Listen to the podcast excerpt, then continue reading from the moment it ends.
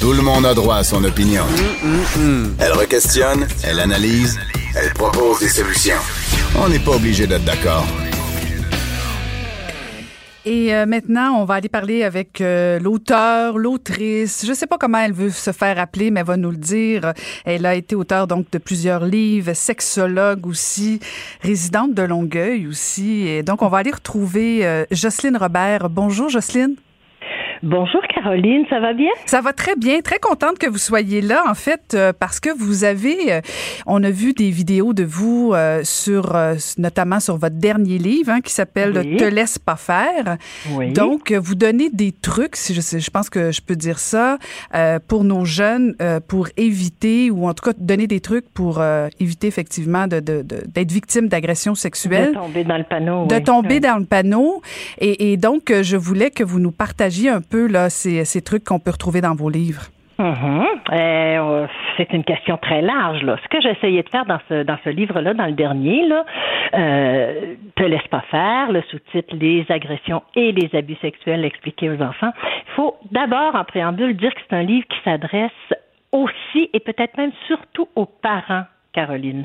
Parce que, euh, tu sais, le parent, c'est lui qui joue ce rôle-là. C'est la personne euh, la plus percutante, la plus pertinente pour transmettre à l'enfant du pouvoir à cet égard-là. Alors, c'est un livre qui se lit à quatre mains, c'est-à-dire qu'il y a une grande partie qui s'adresse juste aux parents, aux adultes, euh, aux accompagnateurs, aux éducateurs, puis une autre partie, et c'est là, dans cette autre partie, qui est en couleur, qui est, qui est, qui est en caractère plus gros, qui est pleine de dessins, de mise en situation, de jeux de où on donne, où j'essaie de donner aux enfants euh, par le jeu, hein, par un aspect ludique du pouvoir. C'est-à-dire qu'est-ce que tu ferais dans telle situation? Là, on entre vraiment dans le dans le concret.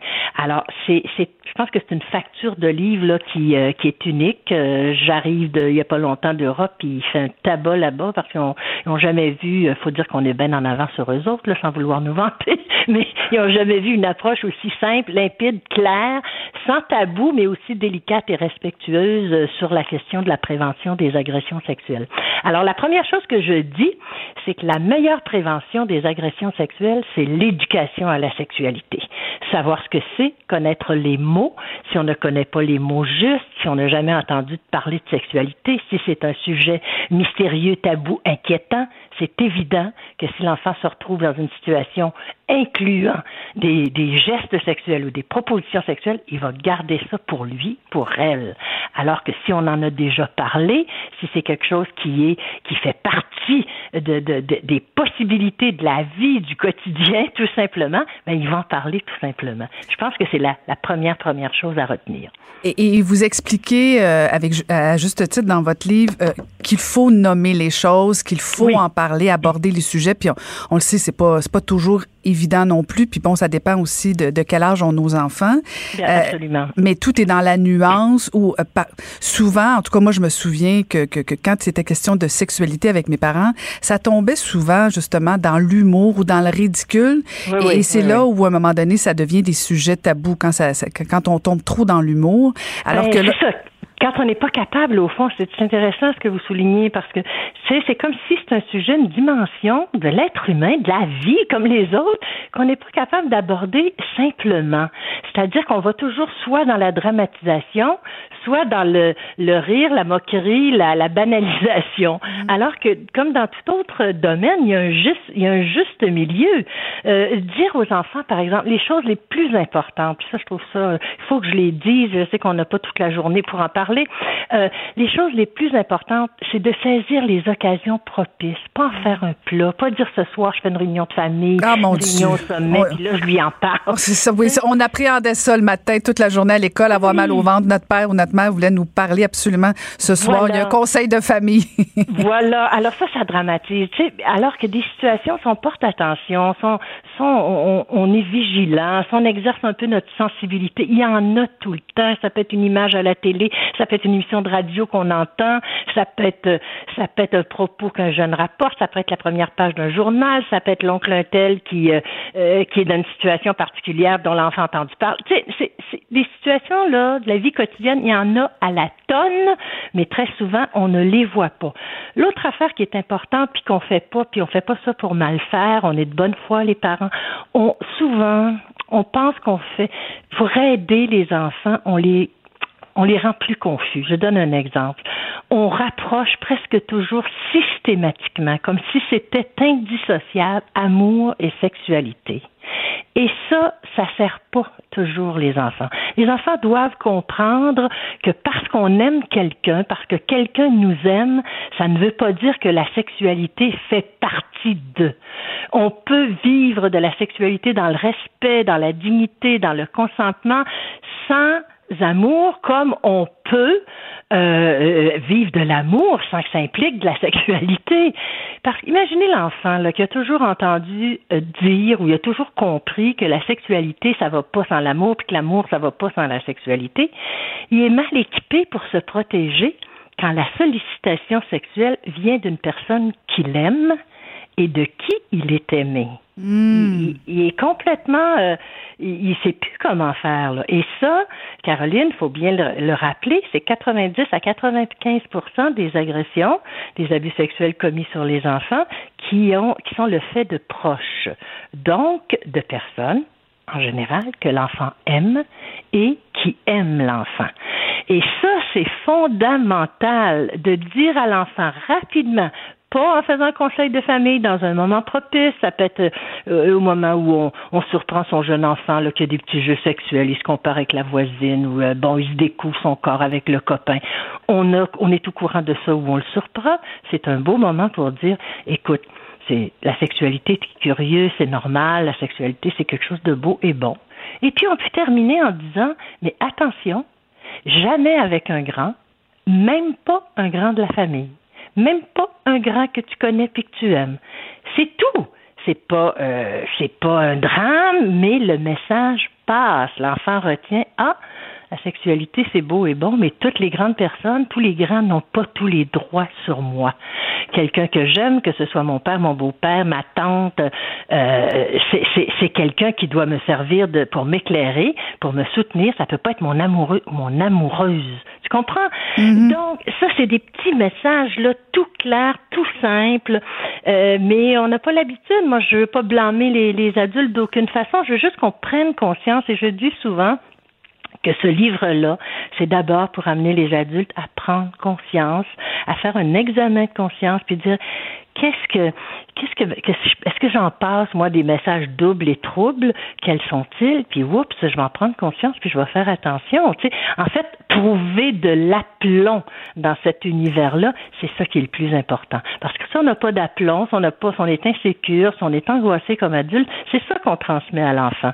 Alors si l'enfant sent que bon ok ça existe cette affaire là. Là il y a une face claire il y a une face sombre à la sexualité ça existe. Mais là je le sais je suis mieux armé et je ne vais pas garder le silence si ça m'arrive, mm. parce que ça aussi, c'est l'autre point le plus important, rompre le silence. Mm. Il faut bien, bien, bien comprendre que un enfant, par exemple, avant même, surtout avant qu'il soit victime d'une agression ou d'un abus sexuel, il y a, habituellement, il y a, il y a, une sollicitation, il y a quelque chose qui s'installe.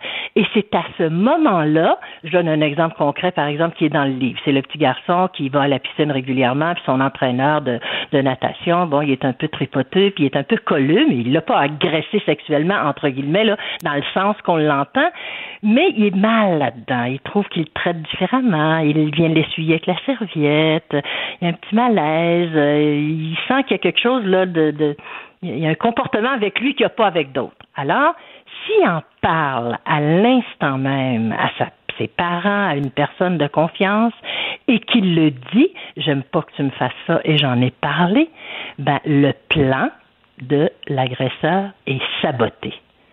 Le plan est saboté parce que ce qui, ce qui euh, soude le, le, plan de l'agresseur, la démarche d'un agresseur, d'un pédophile, c'est le silence.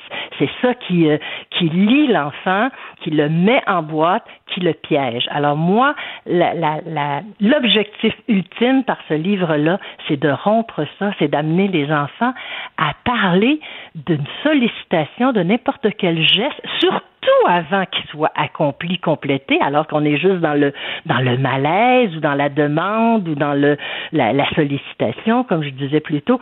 Si on en parle, c'est fini, ça s'arrête là. Et ça, c'est sûr et certain. C'est si on n'en parle pas dès ce moment-là, là, le plan de l'agresseur est enclenché et il le sait très bien à partir du moment où le silence. Je m'excuse, Caroline, je vous laisse pas parler. Là, mais bon. Je t'avais de vous interrompre. Non, mais en fait, c'est intéressant parce que vous mettez le doigt sur quelque chose, Jocelyne, euh, parce que moi, je j'avais pas ce, ce, genre de guide d'outils quand, quand j'étais avec mes enfants plus jeunes. Et, et, et, la force, je pense, de votre livre, Jocelyne, c'est que vous, vous, vous dites les mots que comme parents, des fois, on n'a pas nécessairement, tu sais, d'avoir les bons termes, d'avoir les bons exemples, euh, de justement la nuance entre le drame versus l'humour. Là, vous avez des exemples concrets en disant, ben voici, ça, ça se fait pas. et je pense que vous avez réussi à trouver les mots qui peuvent qui peuvent accompagner euh, tous les parents, mais en même temps, je, me demande à quel âge on commence à faire ça avec un enfant. Est-ce que parce que bon, moi je, je peux pas vous dire que j'ai nécessairement été témoin de, de, jeux sexuels de mes enfants. Je, je, sentais bien que ça commençait à sentir la testostérone là.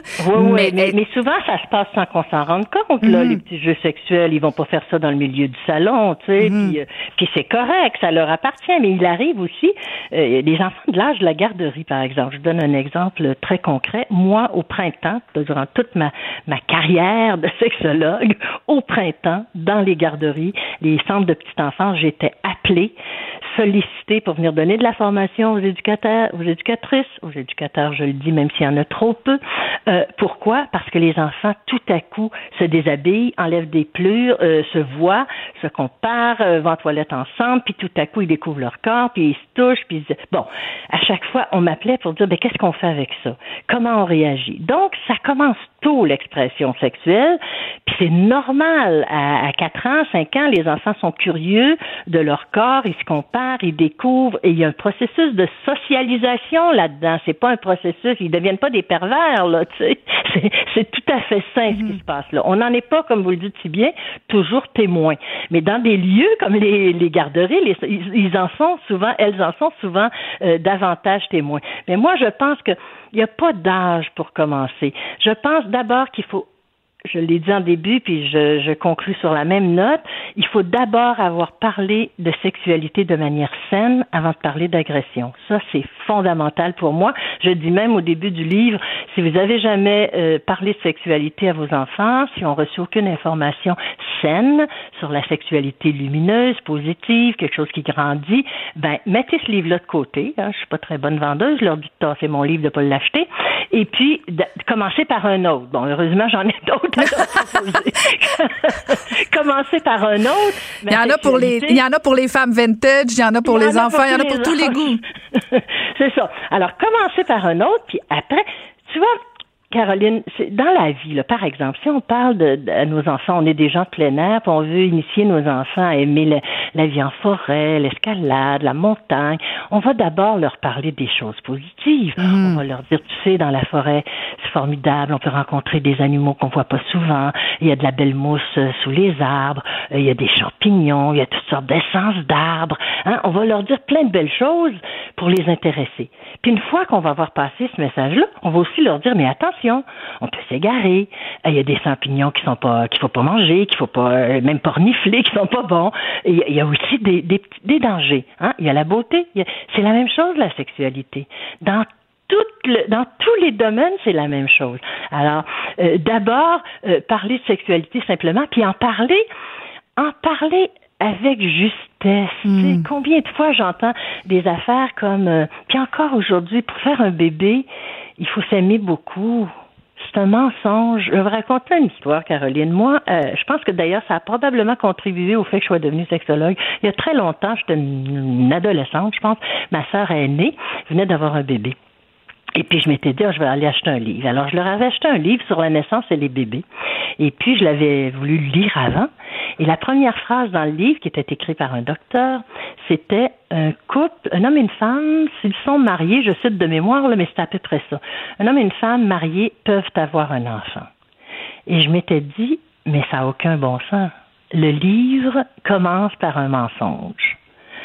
Et ça, on se rend pas compte de ça. On se rend pas compte de ça. C'est comme alors, le livre, la partie pour les parents, c'est comme pour dire, rendons-nous compte, on est tous pareils, je m'inclus là-dedans, on est tous pareils, on n'a pas de, de, modèle, on n'a pas reçu, et on se rend pas compte que parfois, pour bien faire, ben, on crée de, de, de la confusion.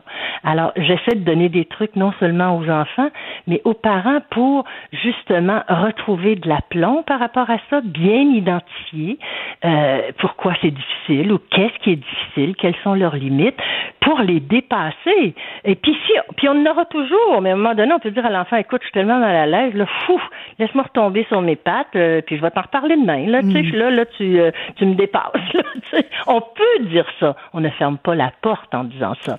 Alors, c'est sûr que la question des agressions sexuelles, ça énerve les parents et ça leur fait perdre leurs moyens. Bien, ça fait perdre les moyens si on n'est pas outillé ou euh, quoi que ce soit. Et là, quand on a les mots, les outils, je pense que là, vous nous avez bien expliqué euh, les procédures, les étapes. Donc, on fait, on fait aimer quand même euh, la sexualité. On en, sexualité, on en parle positivement, mais en même temps, on se ferme pas les yeux et, on se prépare. Témoigne, on témoigne avec ce qu'on est. Et vous et votre conjoint, vous et Maca, vous témoignez. On témoigne par la manière de le sorte de femme, la sorte d'homme qu'on est. Et il y a aussi le langage, les mots qui sont importants. Tout à fait. Et, et c'est ce que j'ai voulu faire un outil vraiment concret j'espère et efficace. J'espère que votre livre va se retrouver dans nos, dans nos écoles, dans les CPE, puis dans toutes les maisons du Québec, parce que c'est ben, un outil. Ben, J'aimerais bien ça parce que je pense surtout que ça serait très utile. C'est vraiment pas par intérêt personnel. J'ai tellement rencontré d'enfants en 30-35 ans en Absolument. difficulté que je... Oui, voilà. Ben, merci infiniment, Jocelyne Robert. C'était très instructif, très intéressant et toujours aussi passionnant de parler avec vous. Merci infiniment. À la prochaine. Plaisir. Merci. Portez-vous bien, Jocelyne Robert. On n'est pas obligé d'être d'accord, mais on peut en parler.